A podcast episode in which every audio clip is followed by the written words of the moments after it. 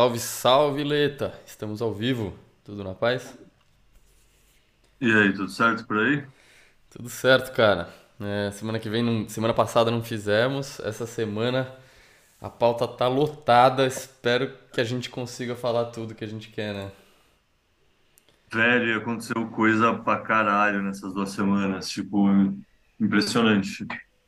É, eu tô, eu tô impressionado também. Eu fui abrindo aqui os links que a gente tem de pauta. Achei que meu browser ia crashar de tantos links que tem. E aí? Cara, antes, antes da gente começar, deixa eu só dar um aviso. Eu quero dar um aviso. Eu tô fazendo Claro, claro. uma parceria com a Refúgio Bitcoin. Pra quem não sabe, Refúgio Bitcoin é um, é um e-commerce de artigos bitcoinheiros. É, e eu tô desenvolvendo algumas peças de roupa lá com, com a minha parceira Iana. E a gente tá colocando lá pra vender na Refúgio, na loja dela. É, até agora já foram lançadas duas camisetas e um boné. O boné esgotou. A gente vai fazer mais. E vai fazer alguns outros bonés diferentes também, mas confiram lá, refugiobitcoin.com.br. É, deem uma olhada lá no que a gente está fazendo, acho que tá bem legal. A proposta é fazer roupas bitcoinheiras que não que não sejam aquelas clássicas com o símbolo do Bitcoin, escrito Bitcoin, seja algo um pouco mais low profile aí para você usar e, e só as pessoas importantes entenderem o que você está usando. Ah, Aquela um. com o título do white paper, você que desenhou? Porque eu vi você Foi, compartilhando, achei ela foda. foi, fui eu.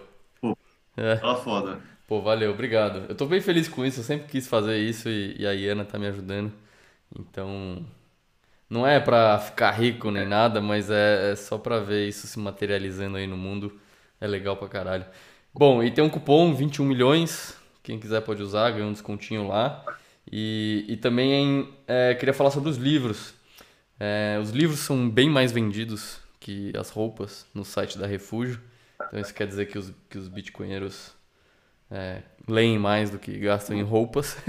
Então dê uma conferida lá nos livros que, que tem lá no, na lojinha. É, tem o livro do Leta, aqui, meu parceiro de, de podcast.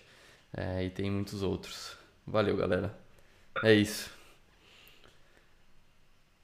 Bora, Leta, então? E Quer começar ou quer dar só algum falar? aproveitando, hein? É, fala. Sim, só aproveitar para falar então pra galera que dia 11, inclusive, vai ter um encontro organizado pela Refúgio também, que vai ter autor de três livros que são três autores brasileiros, assim, sou eu, né? Quer dizer, um não é autor, desculpa, é só, tradu- é só não, é o tra- tradutor, o Guilherme Bandeira, que traduziu o, o Padrão Bitcoin, né? Manja muito. É, eu e o 38 vão estar nesse meetup em São Paulo. Então, quem tiver por São Paulo, tiver afim, é, no site da Refúgio Bitcoin também tem ingresso para esse meetup. É dia 11 de fevereiro, né?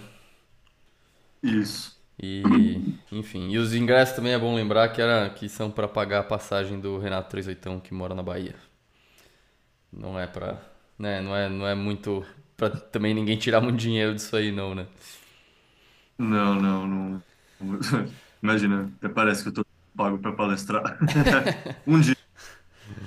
Boa, valeu. É,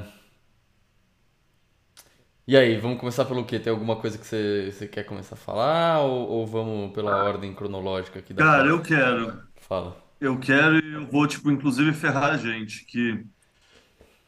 Você já começou a usar o Nostr? Porque não tem, Não, não tem na... Não lembro coisas específicas, mas, cara, eu comecei a usar. Noster, né? Noster, né? isso. É. Você quer explicar pro Cara, tá pessoal? Às vezes alguém não sabe o que é, é melhor explicar o que que é o Nostr. Boa. O Nostr é uma é um protocolo criado por um brasileiro, o Fiat Jeff, que é um, mais uma tentativa de fazer a tal Web3, né? Que seria a web descentralizada, que você não compartilha seus dados com as big techs e, portanto, eles não manipulam a gente via algoritmo comprando nossa atenção, tipo, vendendo anúncio e hackeando nossa mente. Em bem poucas palavras, isso é a internet de hoje em dia, que é conhecido como Web 2. Muitas das shitcoins se propõem a ser a Web 3 e tentam construir algo descentralizado, mas para isso precisam um token e precisam uma empresa. E essa é uma crítica que muita gente sempre fez à Web 3 construída em cima do Ethereum. a abordagem desse cara do Fiat Java foi a oposta a isso. Na verdade, ele organizou um protocolo muito simples que as pessoas podem construir em cima. Esse protocolo é o nosso, até onde eu entenda. É, eu não sou um cara técnico, né? Então minha explicação talvez fique meio capenga e simplista, mas basicamente cada pessoa é, acho que cada pessoa é seu próprio servidor, ou pelo menos os servidores são centralizados pra caramba. Acho que É, os não. relays são os Eu vi isso essa semana, eu? Na posso dar, eu posso dar uma explicação. Assim, a a arquitetura tradicional de, de, de, sei lá, do Twitter, por exemplo, ou de qualquer site ou aplicativo que você usa hoje em dia, é, tem o cliente, que é você, que você tem um aplicativo no seu celular, ou você acessa um portal pela internet no, no browser, se comunicando com o servidor da empresa. Então é essa arquitetura, cliente-servidor. O Noster, ele, ele tem uma arquitetura que é vários servidores, é, e você se conecta com alguns servidores ou com um servidor, você escolhe. É, só que também os servidores, por exemplo, imagina que o Leta se comunica com o servidor A. Então eu vou lá no servidor A e falo, ah, eu quero saber o que, que o Leta está postando. É, mas tem uma outra pessoa que se conecta no servidor C. Aí eu vou lá no servidor C e falo, ah, quero saber, ah, o que, que essa outra pessoa está falando. Mas aí, como eu me conecto, por exemplo, no servidor A e no servidor C, é, qualquer pessoa que se conectar no servidor C ou no servidor A também tem acesso às minhas mensagens. Então é assim, é uma arquitetura, em vez de cliente-servidor, é tipo muitos servidores e, e os clientes se conectam é, com quem eles precisarem se conectar. Então, e é bem interessante, cara. Eu comecei a usar e é legal essa história. Você, tipo, eu ainda não estou me preocupando como eu vou guardar a minha chave pública, tá? A minha chave privada. Eu deixo num Google Docs e foda-se. Ainda estou aprendendo, sabe? Não tem valor monetário lá nem nada. Mas é Sim, muito interessante. Você entra na chave privada, você conecta em sites diferentes no navegador, assim, no seu Brave, no seu Chrome, qualquer coisa que você usar. Você só conecta a chave privada e você já está usando. Então, tipo, eu já usei a Astra, Astral Ninja, já usei a Iris e já usei o Damus. ah, E é interessante isso de você só trocar a chave e ser a mesma coisa, só que tem features um pouco diferente. Sei lá, eu não estava no começo da internet, eu não estava no começo do Bitcoin. É interessante ver uma coisa assim com tanto potencial começando, tá ligado? É interessante E me mesmo. surpreende bem feito para ser tão incipiente assim. Eu imagino que a internet no começo era bem pior a usabilidade, tá ligado? Claro, é. Hoje em dia existe muito mais desenvolvedor e conhecimento sobre isso, né? Como, é assim, construir tá aplicações, avançando né? rápido, assim. Hã? Isso, cara, tá avançando muito Ah, rápido, me sim, é. sensação. É, Tipo, já foi banido da China, por exemplo. É mesmo? Foi banido hoje essa, essa notícia, por isso que eu Nossa. estava com assim. E eu tô me forçando a testar, assim. Tem várias coisinhas diferentes, mas, cara, É, não tem por que não certo, sabe? Já é uma. Já é tipo 80% de um Twitter, é só conseguir efeito de rede agora. sim. Mas é bom, é bom, funciona. É. Ó, para dar outro exemplo, por exemplo, se eu, eu crio meu, a minha conta, vamos dizer assim, e aí eu posso me conectar a três servidores diferentes. Aí se um desses servidor, de- desses servidores quiser me censurar, é, as pessoas ainda conseguem ter acesso às minhas mensagens se elas se conectarem aos outros dois servidores que eu me conecto. É, então é, é, é tipo é uma, é uma, é um jeito de fazer essa rede social das pessoas compartilharem mensagens é, e não ter só um servidor em que ele pode ser capturado por alguma agência regulatória ou política é, e obrigar esse único servidor a censurar alguém, porque são vários servidores e en- então, enfim, descentraliza a origem da- dessas mensagens, dessa informação. É, e tem, enfim, eu acho bem legal mencionar que o Fiat Jaf, que foi o primeiro fundador disso, né? É, ele é brasileiro e que tá crescendo pra caramba, né? E o, o, o, o criador do Twitter fez uma doação grande pra ele, pro Fiat Jaf, pra ele continuar, para ele é, doar, né, para outros projetos, outros co- colaboradores. Então, porra, bem legal o que tá acontecendo. Tem um, tá tendo um hype enorme agora sobre isso, então quem quiser entrar no hype aí, dar uma pesquisadinha, que vai achar bastante gente para se conectar aí e compartilhar informação. Mais alguma coisa? Quer fazer mais algum comentário? É, eu falo Noster, porque, porque os, os gringos falam Noster, né? Mas se escreve N-O-S-T-R. Não tem o E, mas o pessoal fala Noster. É, eu não sei como eu falo. Eu acho que eu já vi escrito muito mais do que eu falei. Sei, é. Pô, mas legal, vou tentar experimentar isso aí também. Eu, eu sempre fico esperando pra ver se, se vai. É, né? se vai mesmo, antes de, antes de fazer uma conta, né? Mas também deve, deve ser legal fazer uma continha só pra brincar e ver como é que é, porque é, é o que você falou, né? Não tem, não tem muito valor, as, as contas hoje em dia não tem muito valor, assim, né? Você, você, por enquanto você, você tá tomando o risco de perder sua conta, né? Porque, a- pra quem de novo, dando uma base, uma explicação aí, né? É, as contas são baseadas em chave público e privada, que todo mundo que mexe com Bitcoin está familiarizado. Então, se, e, essa, e essas chaves são suas, só você tem controle.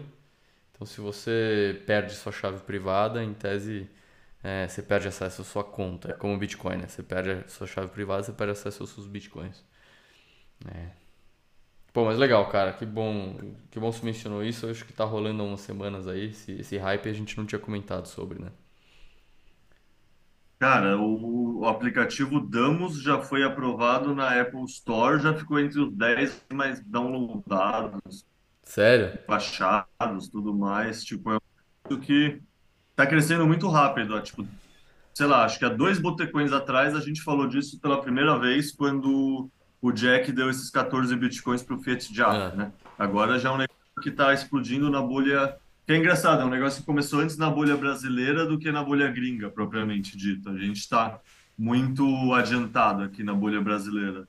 E é, agora está os plebes gringos, assim, dá para ver a mudança. Interessante. sim. Boa.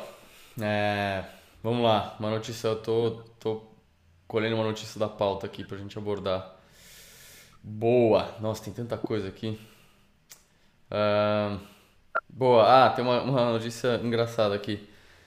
Tem um fundo de pensão na Virgínia que estava exposto, o fundo estava exposto à, à falência da Gênesis. A gente falou isso há umas semanas atrás, né? A Gênesis faliu. Gênesis era um braço de, é, era uma empresa de gerar rendimento sobre criptomoeda, né? A gente já sempre fala aqui que isso é furada. E a Gênesis era uma das mais importantes dos Estados Unidos, quebrou e saiu essa notícia que um fundo de pensão na Virgínia tinha exposição à falência da, do Gênesis.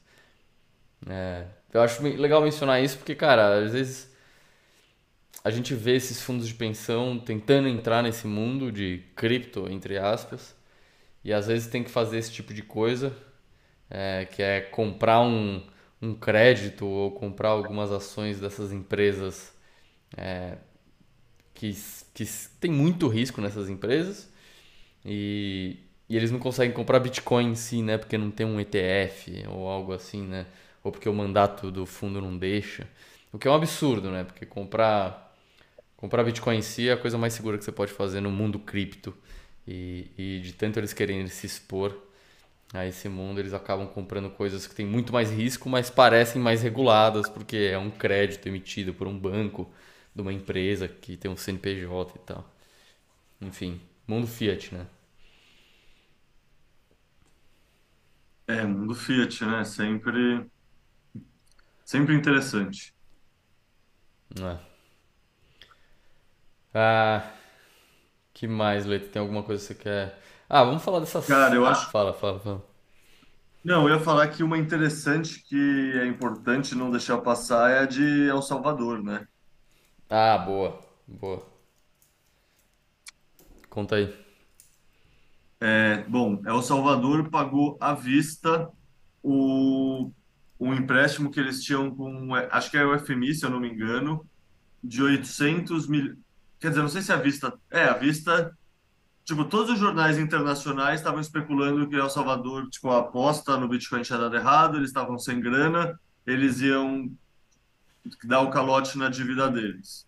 eles conseguiram pagar os 800 milhões de dólares que eles estavam devendo à vista, e aí o Bukele mandou um textão bem divertido, um textão não, né, vai, um fio, no Twitter falando, ó, ano passado um monte de pessoas falaram que a gente estava fazendo uma aposta errada e que a gente ia calotar a nossa dívida, como o New York Times, o Strategy Negócios, tipo, sei lá, o Washington Post, várias empresas, vários meios de notícia e ele vai citando assim, mostra fotos que páginas inteiras no jornal falando que ia dar errado e etc. E agora que a gente conseguiu pagar tudo à vista, só um jornal no México, que é no México não, na Colômbia, cobriu. E é isso, né? Muito interessante que, sei lá, tipo, é, El Salvador continua sendo um país exemplar Continua não, se tornou um país exemplar se olhar várias e várias métricas. Não sei se você viu um texto que o Bukele escreveu, e assim, eu tenho muitas críticas ao Bukele e a concentração de poder que ele está fazendo. Aham. Mas, ao mesmo tempo, você os outros dados, tipo PIB, é, indústria do turismo crescendo, sei lá, criminalidade, várias coisas assim, Sim. que, sei lá, que a gente não é exposto a isso, a gente é só exposto ao discurso como ele como líder totalitário, que A real é que a gente é latino-americano, a gente olha e vê que tem toda a tendência real dele se tornar, Ah, mas ao mesmo tempo a cobertura da mídia é muito diferente de ou- do que ocorre com vários outros líderes que fazem coisas muito piores, tá ligado? sim. E é interessante isso, tipo, El Salvador sempre vai continuar sendo uma coisa que chama atenção. E querendo ou não, se eles não conseguissem pagar a dívida, seria um vetor de ataque muito grande. Então, ele conseguir pagar à vista é interessante Não sei, cara. No fundo, é muito legal. Ele fez um. Ele fez um.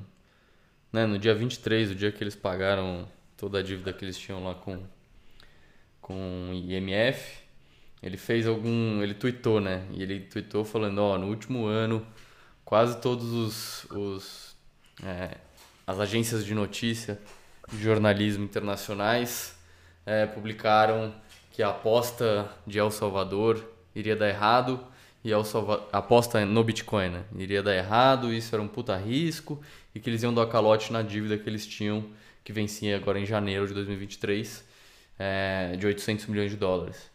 E é engraçado porque ele, ele, ele, ele salvou os links, né? E aí ele posta aqui, tem matéria, por exemplo, do New York Times. New York Times é, por exemplo, a manchete é um país, um país pobre é, fez Bitcoin sua moeda nacional. É, a aposta não está pagando. A aposta não está retornando, vamos dizer assim. É, que mais? Washington Post, também uma coluna de opinião do Washington Post. É, a jaula de ouro do Nayib Bukele. Enfim, ele foi bem criticado, falando que a aposta do Bitcoin era um puta risco e que isso ia, fuder, ia, ia atrapalhar eles pagarem a, a dívida. E, e no final das contas ele pagou e ele fez essa fez essa essa revanche aí pública, falando que pagaram tudo em tempo e, e o próximo passo é fazer os Bitcoin Bonds agora. Que né? Os Bitcoin Bonds acho que eles planejaram para quando? Para 2022, acabou não saindo, não revelaram muito bem a informação. Para quem não sabe, Bitcoin Bonds é, é eles prometeram emitir dívida para comprar Bitcoin com uma parte do dinheiro, com outra parte do dinheiro desenvolver uma cidade, é, uma cidade que eles estão chamando de cidade Bitcoin, onde onde atrairia teria é, benefícios fiscais para atrair negócios de Bitcoin, e a cidade inteira funcionaria com Bitcoin. Enfim, é, parece que agora eles estavam meio que esperando isso, talvez, você acha, Leta? eu acho que sim, cara. Eu acho que seria muito essa história, né? Se eles não pagassem a dívida, como eles iam, qual credibilidade? Eu, eu acho que é, tipo, inclusive eles deixaram de emitir por conta de fudges e coisas assim, sabe? Qual é a credibilidade de alguém que emite dívida antes de pagar outra dívida? E Sei, se eles não pagam, será que eles conseguiriam emitir essa nova dívida e captar o dinheiro bem? Então, acho que eles sentiram um calor quando eles anunciaram, sabe, cobranças, tudo mais. Eles entendi. perceberam isso como um ponto de ataque e eles tentaram. eles postergaram para, tipo, fechar um compromisso antes de abrir um próximo para não ter esse vetor de ataque. Tipo, a gente sabe É, que o compliance é muito mais com o pequeno do que com o grande, né? A Americanas faz o que ela faz, mas o pequeno empreendedor vai receber chamada da Receita, tá ligado? É a mesma coisa. perfeito. Não, acho que é isso mesmo. Acho que eles não tinham revelado, né, essa questão, porque eles adiaram os, os vulcano, vulcano bonds, como eles foram apelidados, a dívida do vulcão. É, eles adiaram essa captação de dinheiro, mas nunca deram um motivo. Então a gente está especulando aqui que talvez eles tenham, eles queriam esperar pagar a dívida para o IMF para depois conseguir talvez levantar os bonds em, em melhores condições, né?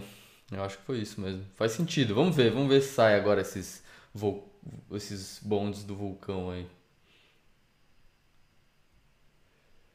que mais? Tem alguma notícia que você quer trazer também? Cara, tem, vamos ver. Ó, é, Wall Street Journal. Japão e Holanda se juntam aos Estados Unidos e vão restringir a exportação de, chi- de chips de ponta para a China. É, essa, essa disputa aí geopolítica Estados Unidos-China, é, ela, ela é- acontece bem devagar, né? Mas tem alguns sinais interessantes, né? Esse, sina, esse sinal do Japão, Holanda, Estados Unidos não, não exportarem mais tecnologias de, de chips para a China é interessante, né? Porque eu acho que tem tudo a ver também com a com Taiwan, né? Que Taiwan é uma grande é um, é um grande polo desses também de, de produção de tecnologia, de hardware. E, e é o centro dessa disputa geo- geopolítica entre os Estados Unidos e a China, né? A China adoraria, é, adoraria dominar Taiwan oficialmente, militarmente, e, e os Estados Unidos, para eles seria muito ruim perder Taiwan como um, um produtor de, de tecnologia, é, seria uma carta que a China teria na manga dela muito, muito forte. E, e eu acho que essa notícia aí é um, enfim, é um daqueles mais sinais que a gente vai acompanhando e vendo se o quão está escalando esse conflito Estados Unidos e China. E acho que é interessante falar também que a China, ela é uma grande produtora de chips, mas são os chips que não são os top de linha, não são chips complexos para fazer smartphones, mísseis, coisas sofisticadas. É, A China muito mais, tem muito mais da produção dela em chips simples. E os Estados Unidos e Taiwan e os outros aliados deles dominam mais esses chips de ponta. Então, assim, yeah, não é não é tão simples assim a China repor. Apesar da China ser um grande fabricante de chips simples, essa é uma indústria que é bem específica e a arquitetura do chip conta muito. E isso é feito com os programas sofisticadíssimos em poucos lugares do mundo, sabe? Um know-how muito específico, uma indústria extremamente especializada. Então é uma indústria difícil de replicar, assim, você não recria é, ela da noite para então, tipo, isso é um problema para a Rússia na guerra, isso é um problema para a China por conta de todo esse jogo geopolítico, sim. Tipo, no sim, fundo, os Estados Unidos resolveu jogar a geopolítica desde o Trump isso, né? Mas assim, na verdade, o Biden foi bem mais agressivo do que o Trump jamais tinha sido, assim, ele só tem a retórica mais alinhada por ser dos democratas, mas tipo, as medidas do Biden são muito mais efetivamente assim contra a China do que a do Trump, que era muito barulho, mas não tinha tanta ação, assim, tipo, o Biden foi lá e cortou esse comércio de chip na espinha dorsal na hora. E agora sim, ainda faz os aliados dos Estados Unidos saírem. Então, é isso, é uma é um é um aprofundamento dessa questão geopolítica com a China que já ocorre há bastante tempo, que a guerra da Rússia pode ser vista nessa ótica também, como essa fragmentação do mundo. E isso até linka uma próxima notícia que você que tinha mandado para a nossa pauta, é, que é um exercício militar que os Estados Unidos está estudando, pensando em fazer, sei lá, contra a China. E, É, não, calma, assim, deixa eu explicar, deixa eu explicar. O, o, um general da Força Aérea Americana escreveu um memorando é, sobre. Ele, ele, denomi, ele, ele intitulou esse memorando ordens em preparação para a próxima luta. E é basicamente ele dá um contexto que a próxima luta ele acha que é que é contra a China. E ele fala, ele fala, eu espero estar errado, mas meu instinto me diz que vamos lutar em 2025.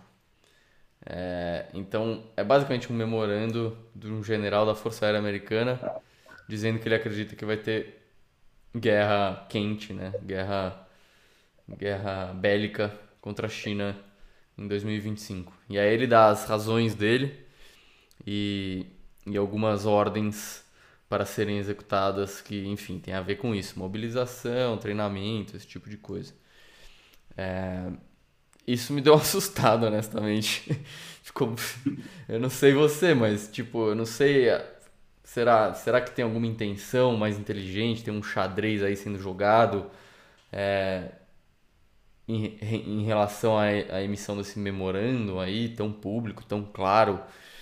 É, eu não sei, mas, mas assusta ver um, um general, alguém com uma patente tão alta é, na defesa americana, vamos dizer assim, e é falando tão abertamente é, de um conflito bélico com a China e tão próximo. É engraçado porque assim o Bannon falava isso há seis anos atrás sobre o Mar da China, por exemplo, e todo mundo achava ele só um cara com cabelo estranho, um cara meio maluco. Quem isso? E é isso. O Steve Bannon, o cara que era aquele cara de Ah, inteligência sim. da.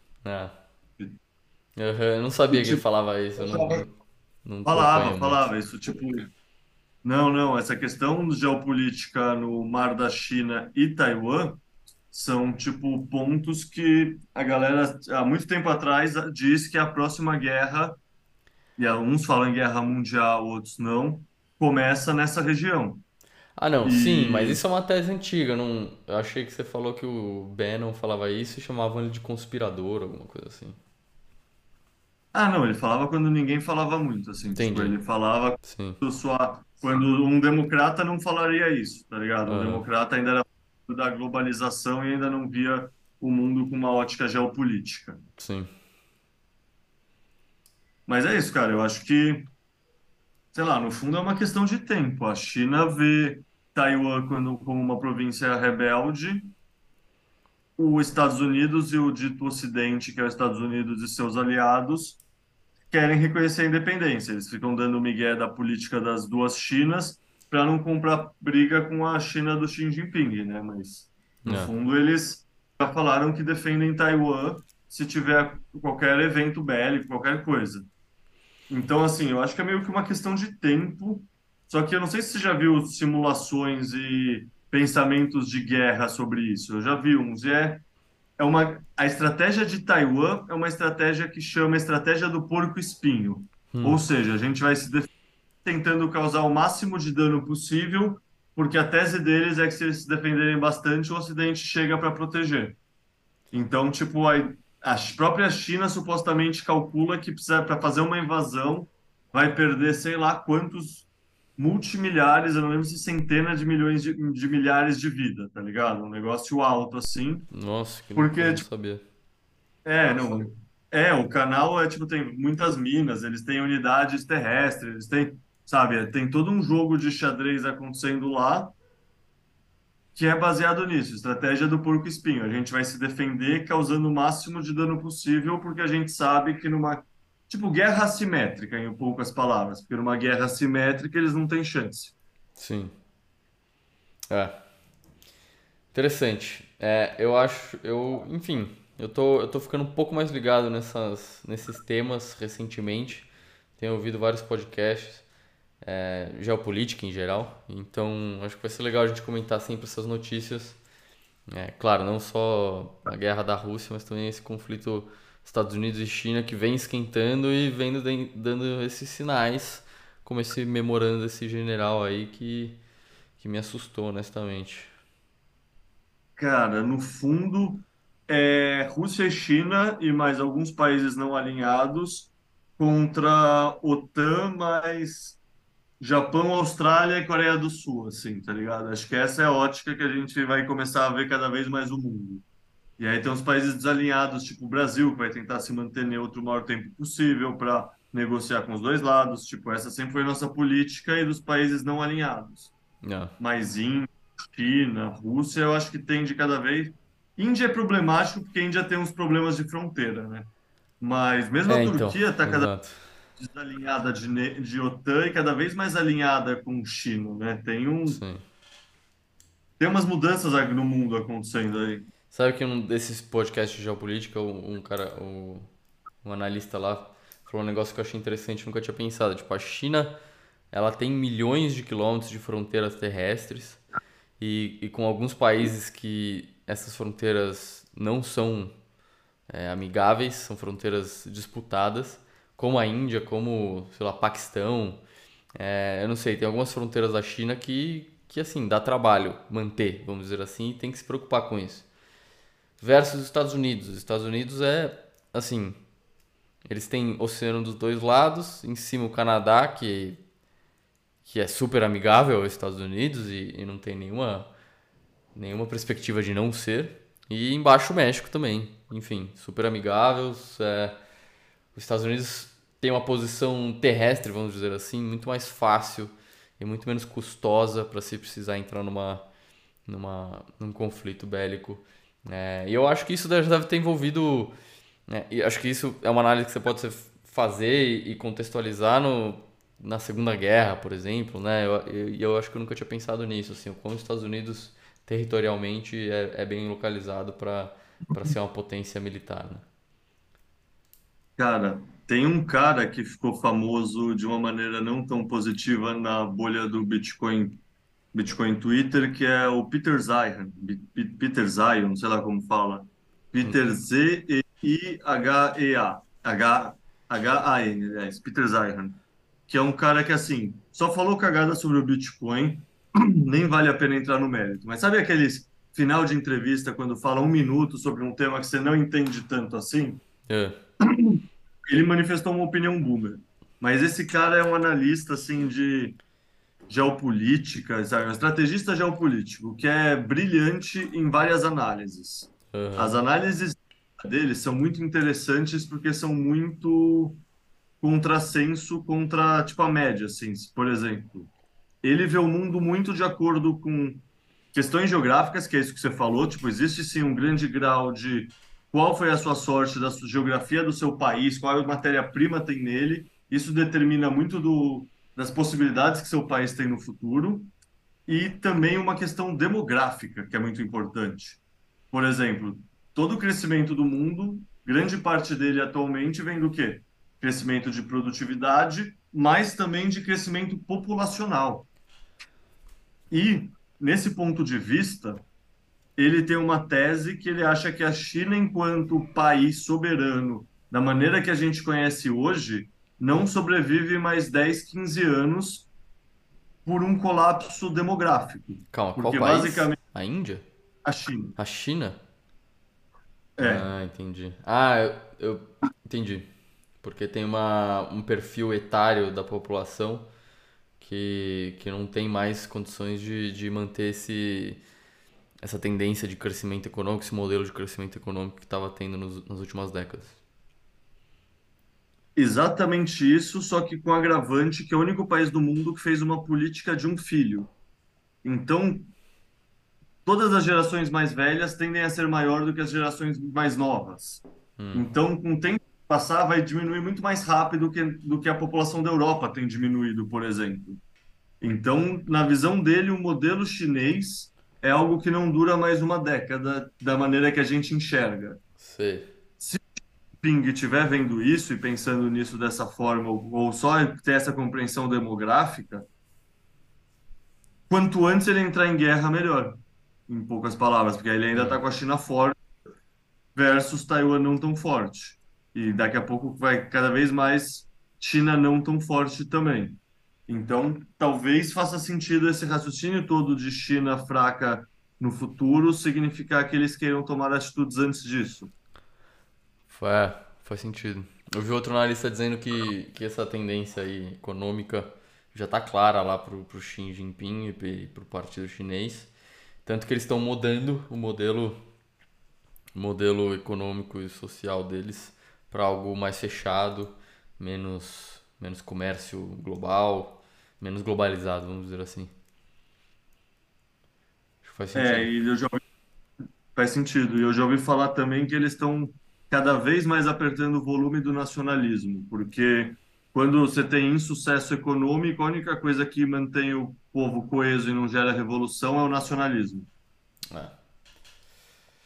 Bom, então, esse é um, esse é um belo contexto China, né? Agora tem uma, tem um outro link que eu, que eu separei para pauta que é mais do lado americano. O Wall Street Silver tweetou, é, vou traduzir aqui, os Estados Unidos pagou 853 bilhões de dólares em juros sobre a dívida de 31 trilhões de dólares que eles têm no último ano, em 2022. Esse valor que eles pagaram de juros é maior que o orçamento de defesa desde 2023. Bizarro isso, né? Assim, o orçamento de defesa dos Estados Unidos sempre foi referência de, do maior gasto e o quanto eles gastavam com isso. E agora eles gastaram em 2022, eles gastaram mais em juros do que em orçamento de defesa. E aí ele continua: se o Fed manter a taxa de juros nos, nos níveis que está agora, é, os Estados Unidos vai, vai ficar 1,2 trilhões a 1,5 trilhões é, vai ter de gastos de juros sobre a dívida. Ou seja, deixa eu reformular que eu estava traduzindo e ficou confuso. Se os juros americanos se manterem nesse nível, em 2023, os Estados Unidos vai pagar 1,2 a 1,5 trilhões de dólares em juros, só em juros, sobre a dívida atual do país. E aí ele coloca, por último, o, governo americano é, colhe em impostos 4,9 trilhões. Então a gente está, vamos fazer uma estimativa aí, 4,9 trilhões é a receita do governo americano. E eles vão pagar, vamos colocar uma média aí de 1,3 tri só de juros. Só de juros. Então é um quarto de toda, de toda os juros que o governo colhe vai ser usado para pagar juros sobre a dívida. De todos os impostos, né? Eu falei juro duas vezes. Mas, cara, você viu que, eu não lembro qual órgão, mas foi um órgão público oficial, assim, acho que federal, publicou um gráfico projetando o crescimento da dívida dos Estados Unidos ao longo do tempo. E é É. uma reta, como se fosse uma reta realmente um para um, assim, crescendo 45 graus para sempre, até 2100. Não, não, mas o. Não, não, você já viu o histórico? O histórico acho que vale a pena colocar, não sei como é, como é que eu faria isso aqui no Zoom. Mas o histórico da dívida americana parece um. É uma curva logarítmica, assim. Ela começa crescendo devagarzinho, cada, a cada tantos anos o grau da curva aumenta e hoje em dia está apontando para cima. Está apontando literalmente vertical, assim. É, aqui no, nesse tweet do Wall Street Silver, ele também, ele também coloca a imagem do custo da dívida americana, ou seja, o valor em juros que eles estão pagando sobre a dívida governamental. E a mesma coisa, veio crescendo, veio dando um- umas inclinadas, vamos dizer assim, e de 2020 para cá o negócio, o negócio assim, tá num, tá num, tá- visualmente dá pra ver que é impossível, que tá tendendo a infinito, se continuar assim. É, acho que essa pra mim assim é uma das, das dos grandes pontos de informação que eu que eu me viro quando eu quero saber se é, os Estados Unidos têm condições de manter juros altos por muito mais tempo. Assim, não tem, não tem. É, pessoal, às vezes eu já vi manchete aí na internet de falar de vai manter os juros altos 4, 5, 6 anos. Eu não sei, essa- esses valores que a gente está vendo aqui vão acabar é, assustando o pessoal, né? Crescendo na velocidade que está crescendo. É, eu acho, concordo contigo, cara. Mas o que é, o que é, é que assim, no fundo, não importa você ser mais rápido do que o leão, né? Importa você ser mais rápido do que seu amigo gordinho. E o que eu quero dizer, a comparação dos países é relativa, né? Ou seja, a Sim, China está sim, com a China. Qual sistema vai colapsar primeiro? O outro vai ser o last man standing. sim. Então, não sei, eu acho que às vezes a gente bitcoinheiro tende a ter uma visão muito utópica de mundo, de achar que os estados vão colapsar de uma maneira rápida, sabe? Que daqui a 10, 15 anos teve uma hiperbitcoinização e nem tem mais os estados porque realmente entrou numa numa espiral de dívida e foi para zero. Tipo, eu acho que isso vai acontecer, mas é aquela analogia do sapo, sabe? Que é devagar e aí muitas pessoas nem vão sentindo, sabe? Eu não acho que vai, sabe? Não vai ser uma explosão e vai acabar tudo. Vai ser um gradual, devagar. Mesmo com o Bitcoin valorizando pra cacete, ainda vai ter gente não entendendo e ainda vai ter essa questão devagar também, sabe? Não, com certeza. Não, eu concordo. Eu acho que é que assim, a gente vê um gráfico desse, a gente sabe que vai acontecer rápido para os padrões históricos, vamos dizer assim, né? Porque um, um gráfico desse da dívida americana é, tem décadas e décadas é, nele. E aí a gente começa a ver que nos dois últimos anos para cá a coisa mudou de nível, beleza, mas pode ser que, que até realmente quebrar e a gente ver uma resolução nisso tudo, pode ser que demore muito mais anos, eu concordo. E também concordo que é uma questão comparativa, né? Então, não necessariamente porque os, Estados Unidos têm esse problema de dívida, é, a gente vai ver o dólar depreciar, por exemplo. Até porque, imagina que você, se você tem dinheiro hoje no mundo e você quer colocar dinheiro em algum país que você acha que não vai dar algum tipo de, de problema, ou você vai colocar nos Estados Unidos ou na Suíça, né? É, eu acho que de resto, assim, qualquer país da Europa tem tendências super regulatórias e, é, e assim, pouco respeito à propriedade privada, muitas vezes, algumas tendências de altos impostos e, e enfim, taxações. É, acho que na Europa isso é, isso é bem claro. E se você quiser colocar dinheiro no resto do mundo, você vai colocar onde? Vai colocar no, no Brasil? Você acha que ah, é, é, mais fácil confiar no, no, no, nosso sistema, na nossa moeda, do que no governo americano, mesmo com toda essa dívida? Não é, né? Então, assim, eu acho que os Estados Unidos tende a sempre é, ser a última shitcoin é, que vai sobreviver. É, mas isso não deixa de da gente analisar, isso acho que é importante sempre acompanhar que mesmo a shitcoin, a melhor shitcoin do mundo, está nessa situação precária e que nos últimos dois anos piorou muito. É, e até, na verdade, isso acaba me fazendo crer que o Fed não consegue manter essa, essa taxa de juros atual por muito mais tempo. É, eles provavelmente vão ver que essa, que essa questão do, da dívida e, e, do, e dos juros tá, dando, tá degringolando e eles também têm esse, têm esse tem essa preocupação, né? Eles, eles acompanham esses dados e eles sabem que não pode deixar a coisa disparar. Então, tudo isso para dizer que eu acho que o, o ainda existe esse, esse discurso do, do Fed de que eles são durões e que eles vão é, continuar subindo juros, vão fazer uma pausa agora, mas vão avaliar é, e não estão nem pensando em pivotar, mas não sei, entendeu? Eu acho que acreditar muito em banqueiro central é acreditar que eles têm controle do sistema e isso eu tenho certeza que eles não têm. Então eu sempre fico acompanhando esse número e vendo o que o Fed está falando, o presidente do Fed está falando. E eu acho que são duas coisas divergentes aí que, que daqui a pouco vai ter que ter uma resolução. Mas qual será a resolução, né? Isso que é. É, é muito difícil de prever isso, né? Mas eu acho É, que eu acho que em geral o Fed vai ser obrigado a baixar juros daqui a pouco e, e o melhor dos mundos, eu acho que na, na, na opinião dos especialistas, tem até um, tem até um paper publicado pelo Fundo Monetário Internacional, é, Fórum Econômico é, Internacional, é, que chama isso de repressão financeira, que é manter os juros abaixo da taxa de inflação. E dessa maneira você consegue desalavancar economias desalavancadas é, a longo prazo, né? Ao longo de alguns anos. Eu acho que esse é o melhor do mundo. Eu acho que é isso que eles vão tentar. Os juros vai baixar uma hora e, e, e talvez se a inflação ficar acima, um pouco acima desses juros, eles, eles conseguem desalavancar o país. Mas o que vai acontecer efetivamente é difícil saber, né? Porque eles podem perder controle desse sistema, né? Essa é a questão.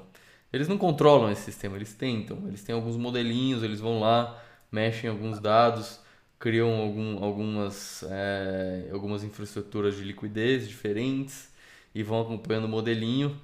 Mas às vezes o modelo quebra. É, e a gente vê que o modelo quebrar a cada, sei lá, 5 a 8 anos a gente vê o modelinho quebrar.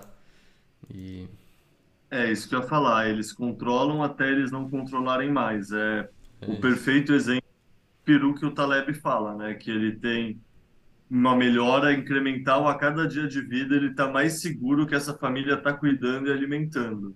Ah, Até o dia que ele é morto para a ceia de ação de graças. E é isso, tipo, um modelo que funciona 99% do tempo, mas em um por cento do tempo te leva à ruína, é um modelo sensato? ah. Então, Cara, é o modelo dos bancos centrais que a gente vive.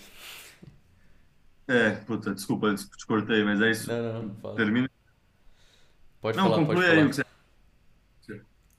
Cara, eu quero uma que é bem rápida aqui, mas só para não deixar passar, que é um tema que a gente cobriu bastante, é que a rede energética inteira do Paquistão desligou, deu blackout. E então mais de 220 mil, milhões de pessoas ficaram um tempo sem eletricidade. E isso é derivada direta de tudo que a gente conversa aqui, sei lá, nos últimos seis meses, né? A questão energética na Europa, por conta da guerra da Ucrânia da Rússia com a Ucrânia, invasão. Tem toda a questão que a Rússia para de vender gás para a Europa.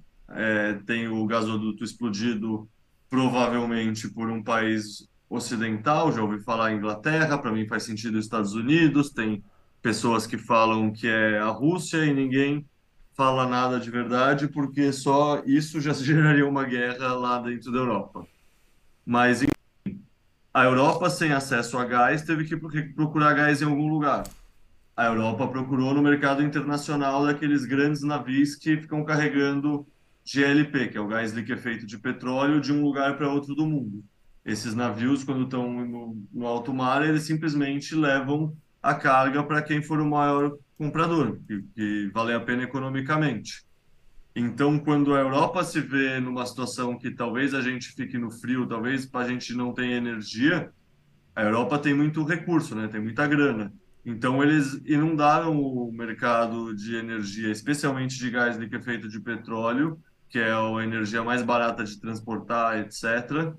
E é gás natural, tem um pouco menos de preconceito do que carvão, por exemplo.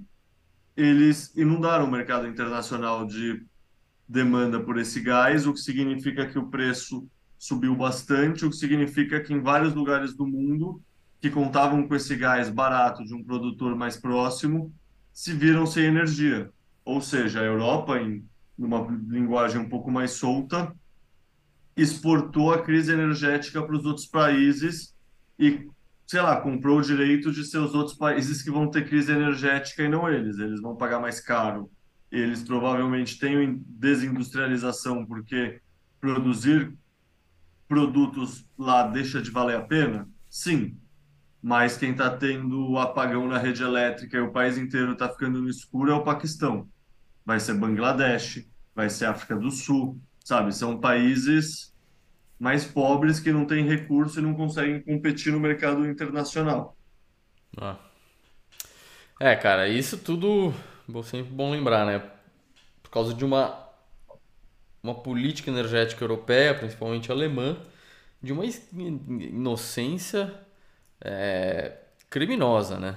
Vamos dizer assim. Os caras ficaram décadas é, promovendo uma, uma política é, contra combustíveis fósseis, que são extremamente poluentes, é, contra, vamos dizer assim, energia é, nuclear e a favor de energia eólica e solar e o gás russo.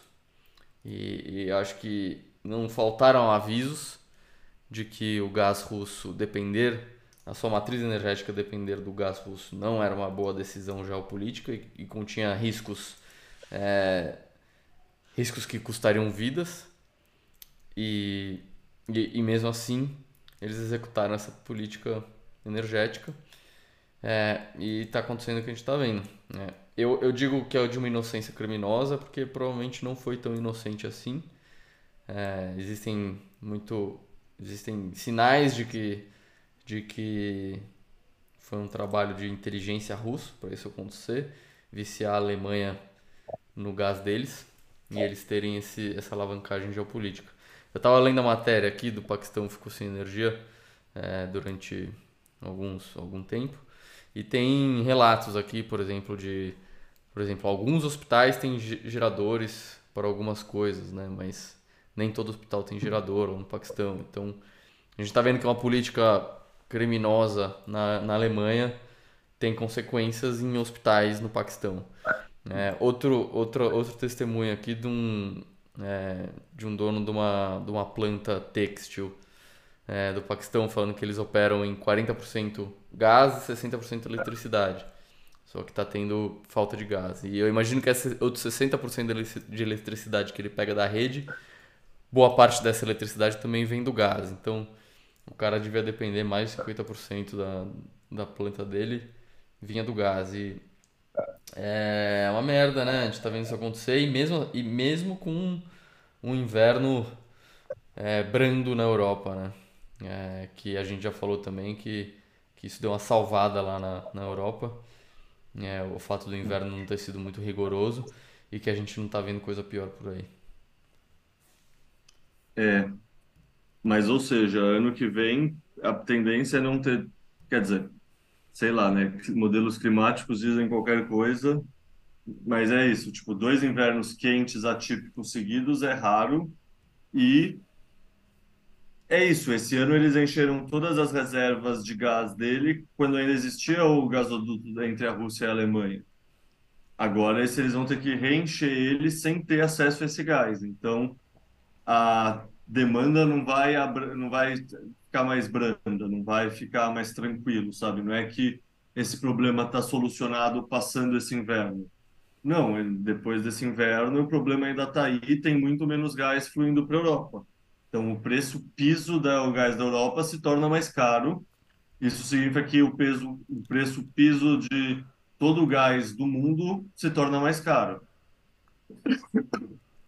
E, é cara, o que é legal ressaltar, que acho que talvez não seja óbvio e muitas pessoas não pensam a respeito, é que existem energias e energias.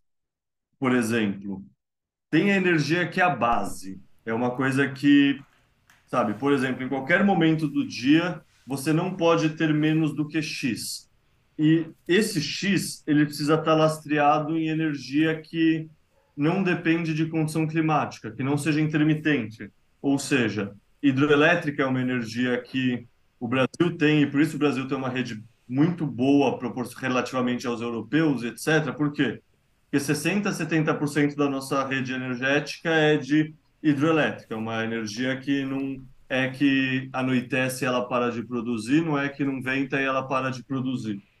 E das fontes tradicionais, hidrelétrica é muito boa para o Brasil e a gente é exceção nesse sentido. Tipo, Noruega também tem, tem alguns países que têm energia hidrelétrica, mas o grosso da Europa não. O grosso da Europa não é rico em rios para ter hidrelétricas e se abastecer.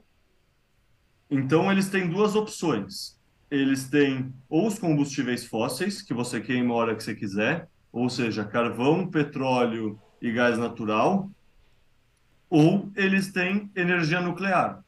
Se você vê um gráfico da, do uso de energia da França ao longo do tempo, é maravilhoso nesse sentido. Tipo, eles substituíram, sei lá, 50%, 60% do uso de combustíveis fósseis em poucos anos usando é, energia nuclear.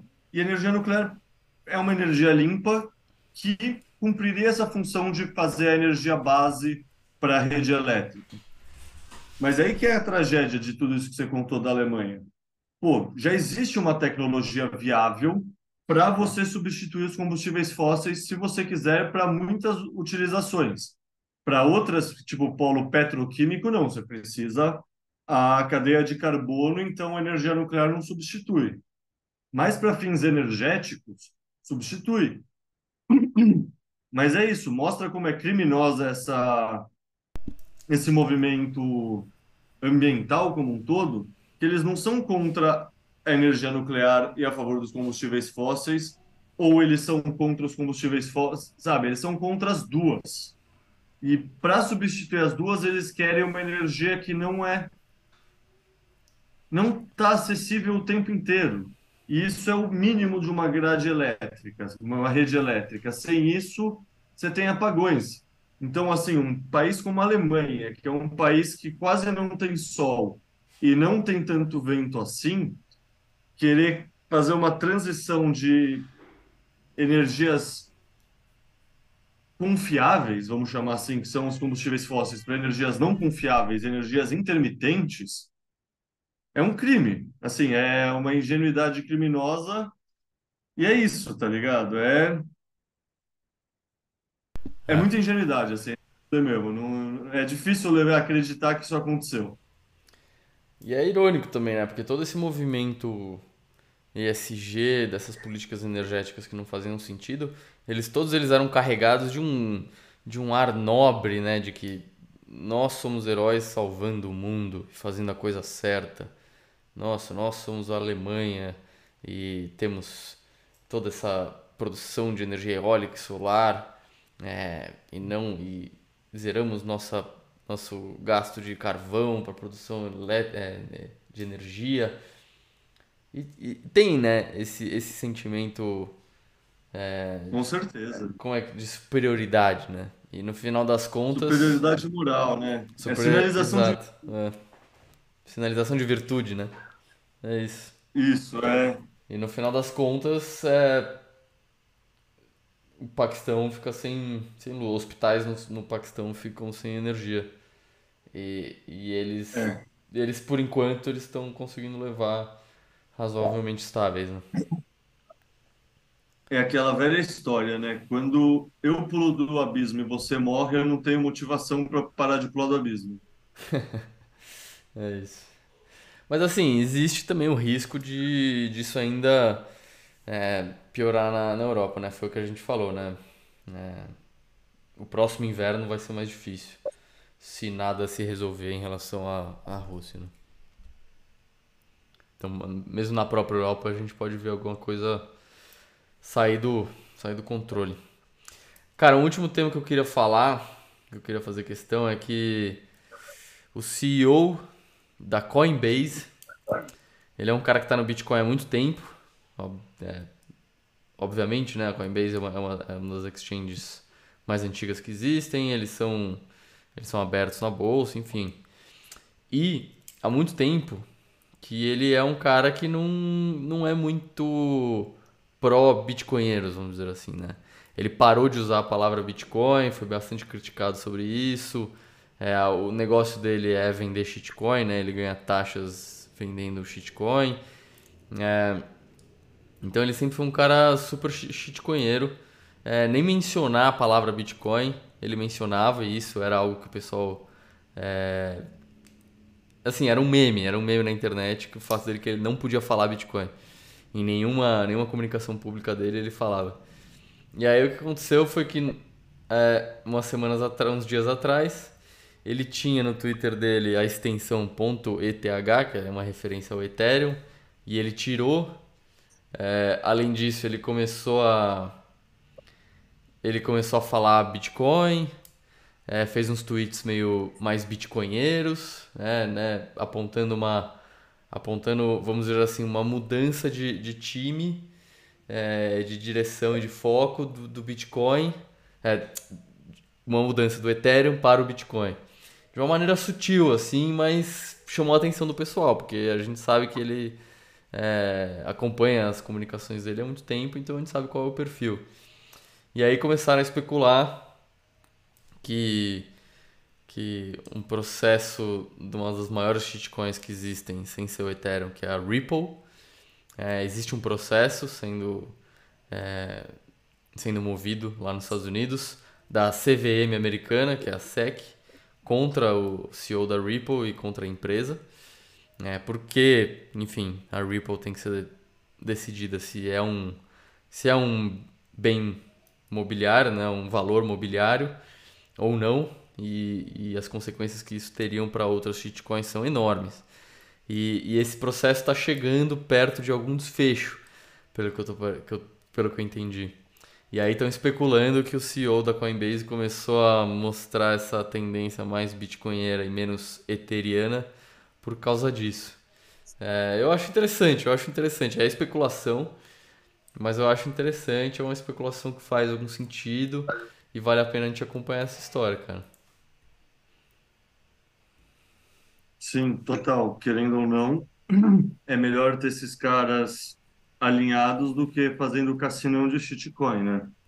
É, não, e a melhor coisa seria ele não não ter opção, né? Não é porque ele fez essa mudança por alguma questão moral, alguma algum insight moral que ele fez. Não, ele tá fazendo essa mudança porque tá se concretizando um risco que sempre foi um risco que os bitcoinheiros falam, né? De todos os riscos que envolvem o Ethereum, é, um deles é irem atrás é, dos, dos, vamos dizer assim, dos, dos criadores do Ethereum, né?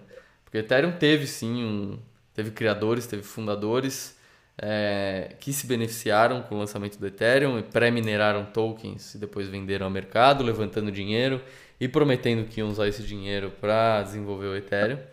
É, e um, um dos riscos que, do Ethereum que os bitcoinheiros sempre destacaram é, cara, dá para ter, ter uma perseguição legal contra essas pessoas que fizeram isso e, consequentemente, contra todas as shitcoins você vai acabar tendo um risco legal se você segurar uma shitcoin.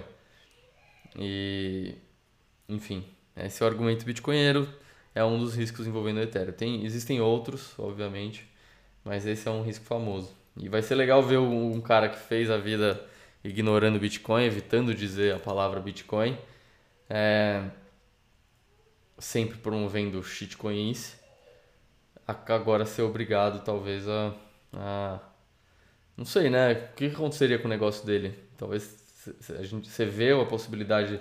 Porque ele é uma empresa pública, então ele, ele tem que ser o primeiro a reagir a qualquer é, decisão judicial, regulatória. É, mas você acha que é possível ele parar de vender qualquer shitcoin? Você vê esse mundo? É, possível é, eu só não sei se o modelo de negócio dele para em pé. Ah, sim. Não sei também. Eu diria que não, inclusive. É, eu diria que não também. Vender só Bitcoin. Assim, ele teria que se reformular inteiro, né? Teria que pensar em como fazer isso, que tipos de produto dá pra monetizar em cima só do Bitcoin. Porque a shitcoinagem, a gente é. sabe, estimula muito trading, né? Agora, só Bitcoin, às vezes é mais fácil o cara colocar, o cara que não quer ter custódia própria, colocar dinheiro num ETF ou algo assim, né? É, eu acho que ele apostaria em trade de Bitcoin para tentar ganhar nessas comissões, mas é isso, 80% da equipe estava na rua, né? Exato. Boa, Leita, tem mais algum tema que você queria Cara, mencionar antes da gente fechar? Eu quero falar desse gráfico que eu coloquei aqui, porque para mim esse é um dos gráficos mais bonitos que eu já vi. Queria muito falar dele que Boa. é o seguinte. É, o, esse é um gráfico da Glassnode, né, que eles com, colocaram com o comportamento tanto dos camarões quanto dos caranguejos, que são pessoas que têm menos de um Bitcoin e pessoas que têm menos 10 Bitcoins. Ou seja, é o comportamento do plebe, basicamente. E, sei lá, esse gráfico que está atrás de mim aqui no desenho mostra isso. E em 2022, só os os pessoas que têm menos de um Bitcoin absorveram 107% da oferta emitida, enquanto os caranguejos, que é quem entre tem 1 e 10 Bitcoins, só eles absorveram 120% da oferta emitida. O que isso me diz? Que ou esse gráfico está errado, porque é incrível, é muito bullish, mas assumindo que esse gráfico não está errado e que esses dados são verdadeiros, Cara, tipo, a velocidade que a liquidez vai ser enxugada no mercado é uma coisa que não está precificada. Porque se dois anos de emissão foram enxugadas em menos de um ano pelos plebes, porque dá 227%, então é dois anos e alguma coisa de emissões. Isso significa que no próximo halving, essas pessoas vão continuar fazendo isso. Então, de 200 vai para 400 e vai para 600, e sabe, a coisa vai aumentando, vai aumentando a capacidade dos plebes de absorver a emissão de novos bitcoins. Isso vai tornando os bitcoins cada vez mais escassos. E o que acontece quando o Bitcoin fica mais escasso? Number go up. Então, assim, para quem está querendo um hope, um, uma coisa de fundamento que mostra que a adoção do Bitcoin está ocorrendo e, portanto, faz total sentido continuar bullish no Bitcoin, cara, esse é o gráfico mais bullish que eu já vi em muito tempo, eu diria. É impressionante mesmo. É, eu abri uma outra versão dele aqui e tem uma, uma vamos dizer assim, uma, um pico de acúmulo, né, que aconteceu nos últimos dois anos especificamente. Impressionante, cara. É, não, é, é, não existe, né? Não existe. Não existe é, nenhum período da história do Bitcoin que a gente viu um salto tão grande de acúmulo, principalmente dessas duas dessas duas categorias aí, né? As pessoas é, com até 10 e até 1 Bitcoin. Impressionante. Sim. Motivos para ficar bullish. Bom, a gente nem fala de preço aqui nesse, nesse podcast, mas o preço nas últimas duas semanas deu uma porrada. A gente continua acompanhando. É, vou abrir aqui o preço, está em 23,5, 23 mil dólares e 500 dólares. E é reflexo disso? Não é?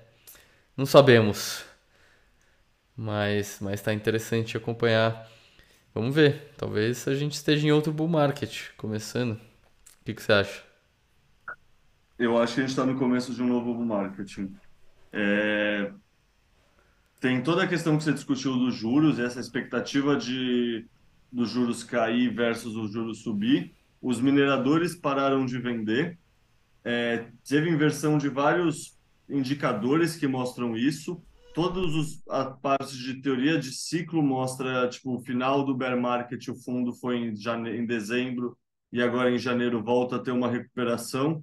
Então assim, muitas coisas muito diferentes mostram que a gente está no começo de um bull market.